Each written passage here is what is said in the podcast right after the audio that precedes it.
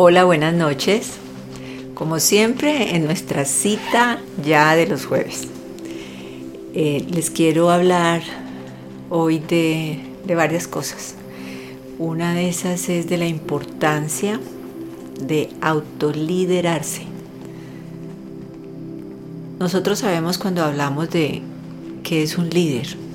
Entonces un líder es como esa persona que nos que admiramos, que decimos, ay, qué rico ser como esa persona. Y lo que les voy a proponer hoy son unas pautas pequeñitas para autoliderarte. ¿Qué quiere decir eso? Que me lidero yo misma. Entonces, vamos a hablar de, por hoy, hay muchas, muchas situaciones y muchas eh, facetas para que tú te conviertas en un líder. Inclusive, como siempre les recomiendo libros, hay un libro que habla de las ocho claves del liderazgo. Y en ese libro ustedes van a encontrar en uno de sus, capítulos que dice ¿y cómo te autolideras? Entonces, lo primero, de las primeras características que debes tener tú para autoliderarte es tener una fundamental que se llama escuchar.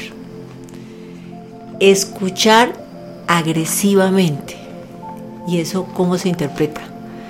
Cuando tú te quedas viendo a la otra persona, pero con todos tus sentidos, con tus ojos, con tus oídos, con todo, con el olfato, con todo, poniéndole mucha atención a lo que está diciendo sin que tu cabeza y tu mente empiece a decir, ¿y cómo me defiendo?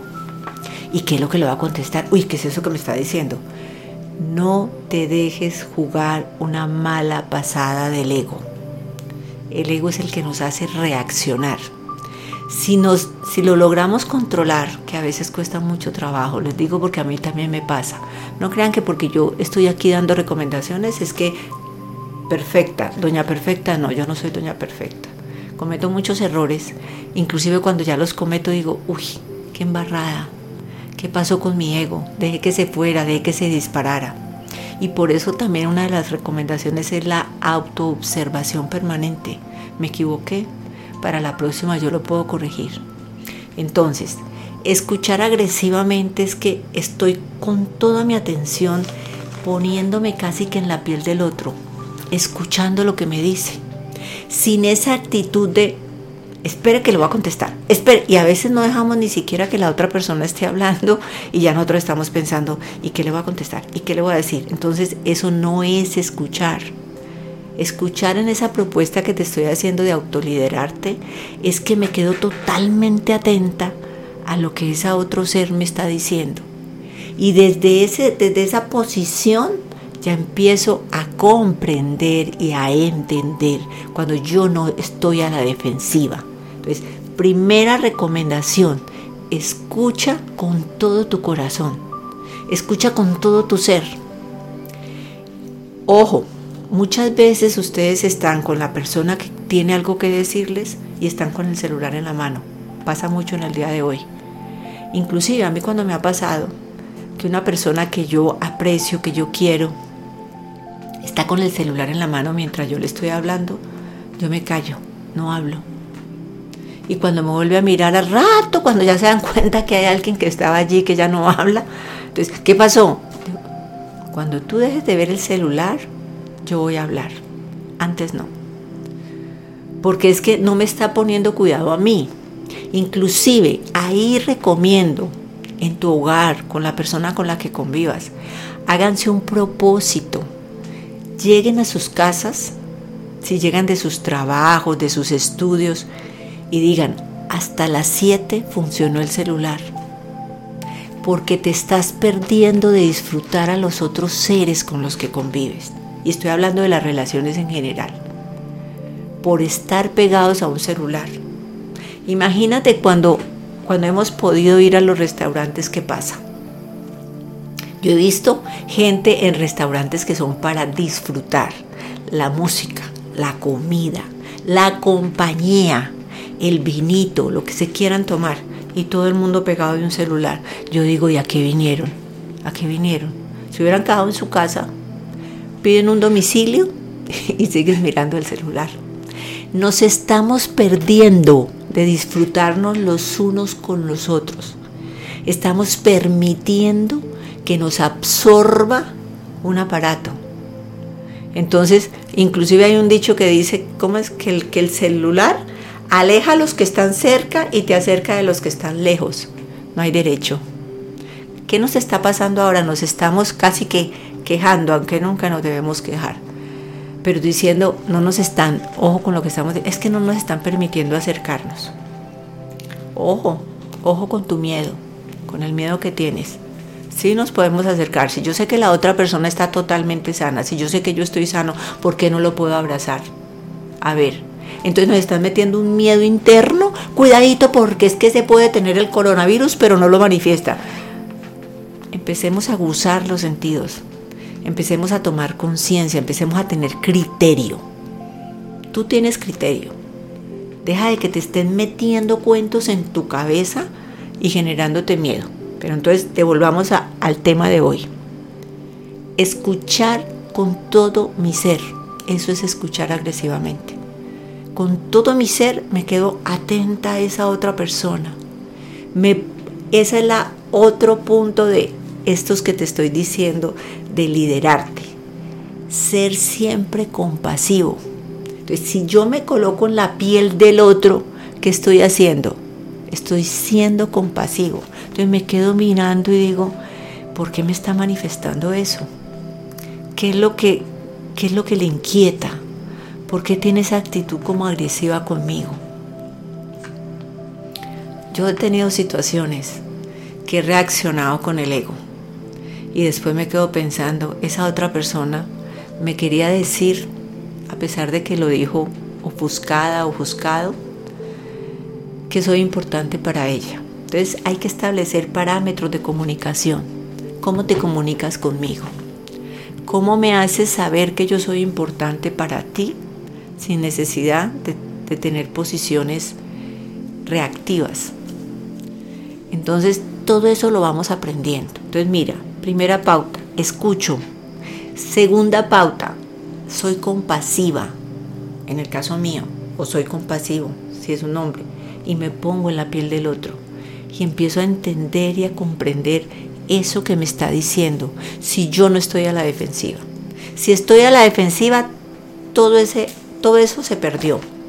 Entonces, quiero que te expresarme claramente, que tengas compasión por el otro ser que lo escuches con todo tu corazón y, empiezan a cambiar mucho, mucho las relaciones interpersonales. El otro punto, decir siempre la verdad. Y, tenemos un dicho popular, yo creo que en muchas, en muchas culturas, sobre todo las latinas. ¿Cómo es que dicen? Em, es que es una mentira piadosa. no, no existen las mentiras piadosas.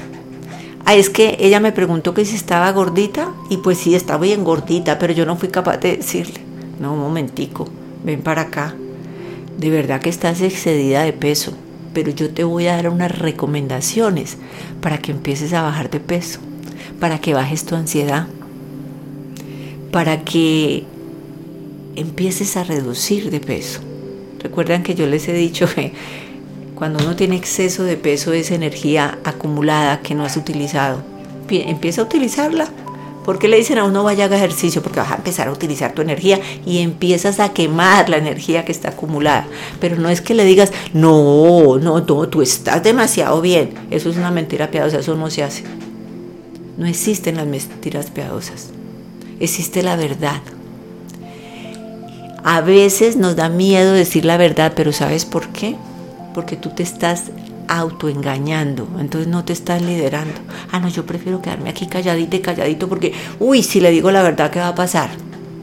No, cuando tú te quedas mirando al otro ser y hablas de, de tu ser, que es lo que yo te estoy invitando a hacer, y le dices, mira, la verdad es esta, mirando a los ojos, desde tu corazón, te lo aseguro que si tú lo dices desde ese corazón, mirando al otro directamente a sus ojos, la comunicación va a ser una comunicación asertiva.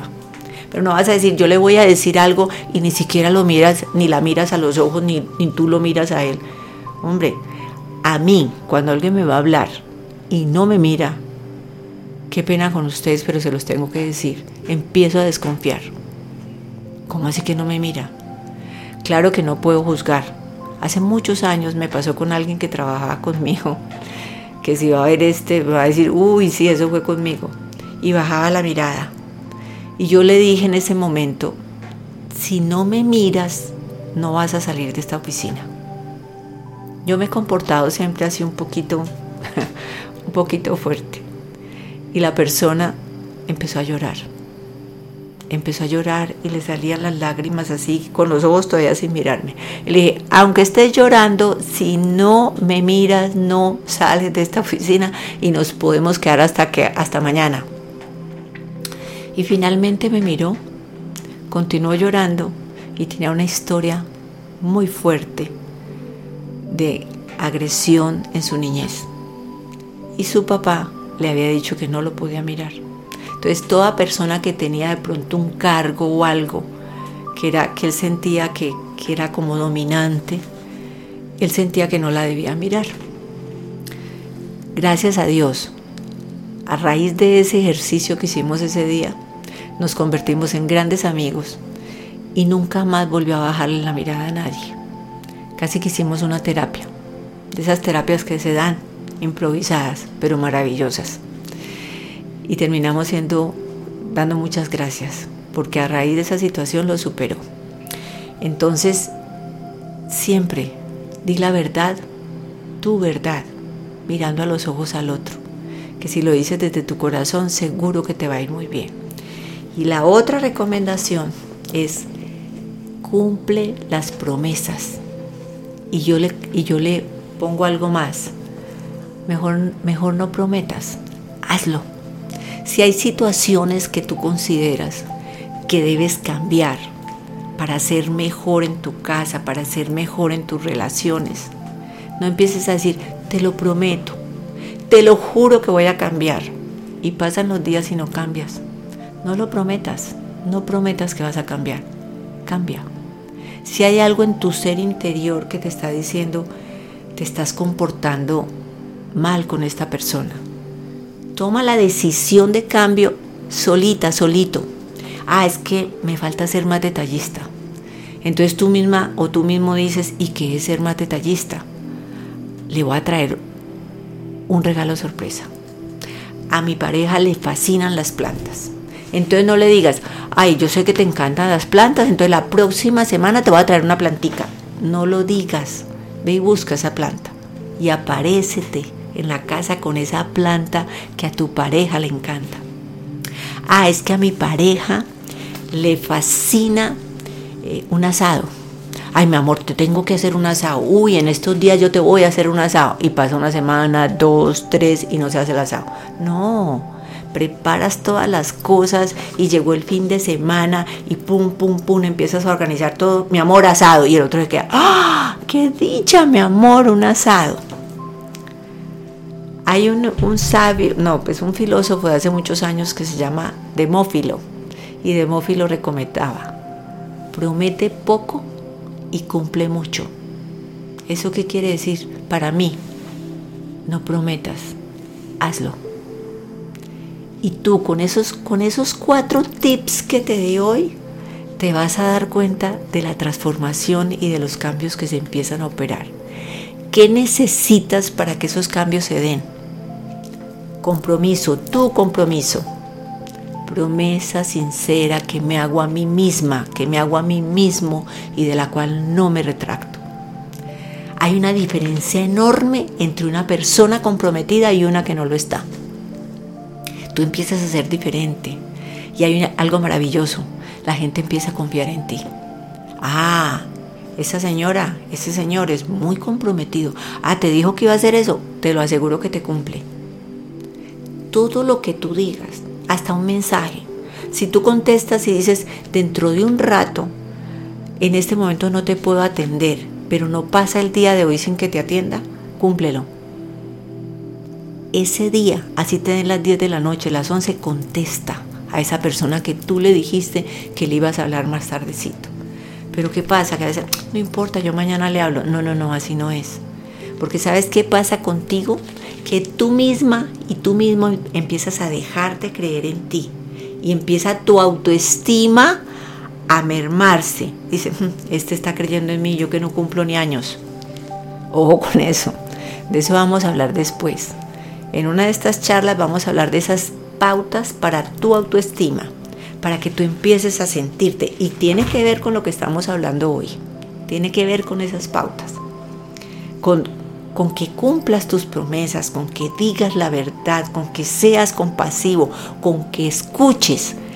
Todas esas, todas que son hoy apenas cuatro recomendaciones para que te queden claritas, para que tú esta semana estés revisando, ¿realmente lo estoy haciendo? Y eso te va a hacer que te autolideres con muchas otras cosas que ya te he recomendado. Vamos a hablar en un futuro de la visualización creativa, vamos a hablar de la autoestima. Todos esos son talleres que yo tengo en mi página y que te he recomendado que empieces a mirar. Te sigo recomendando mi taller Portal a la Sensualidad del Erotismo Femenino. Como les he dicho, tiene una función, que tú te asumas como mujer, que asumas la plenitud de ser mujer. Ya yo creo que han visto algunas capsulitas promocionales de lo que se trata ese taller. Cualquier duda que tengas, escríbeme a mi WhatsApp, que ya lo tienes. Aparecen todas mis redes sociales y te invito a que continúes, a que sigamos en este proceso. Hay algunos de ustedes que me han, estado sugiriendo que haga algo especial de un día en que les conteste todas sus inquietudes. Y mi respuesta ha sido sí, lo vamos a hacer. En este momento todos esos planes y todos esos proyectos que tenemos los vamos a realizar porque tenemos un objetivo claro y es arraigar en ti que tome la convicción de que tú tienes el poder, de que el poder está dentro de ti.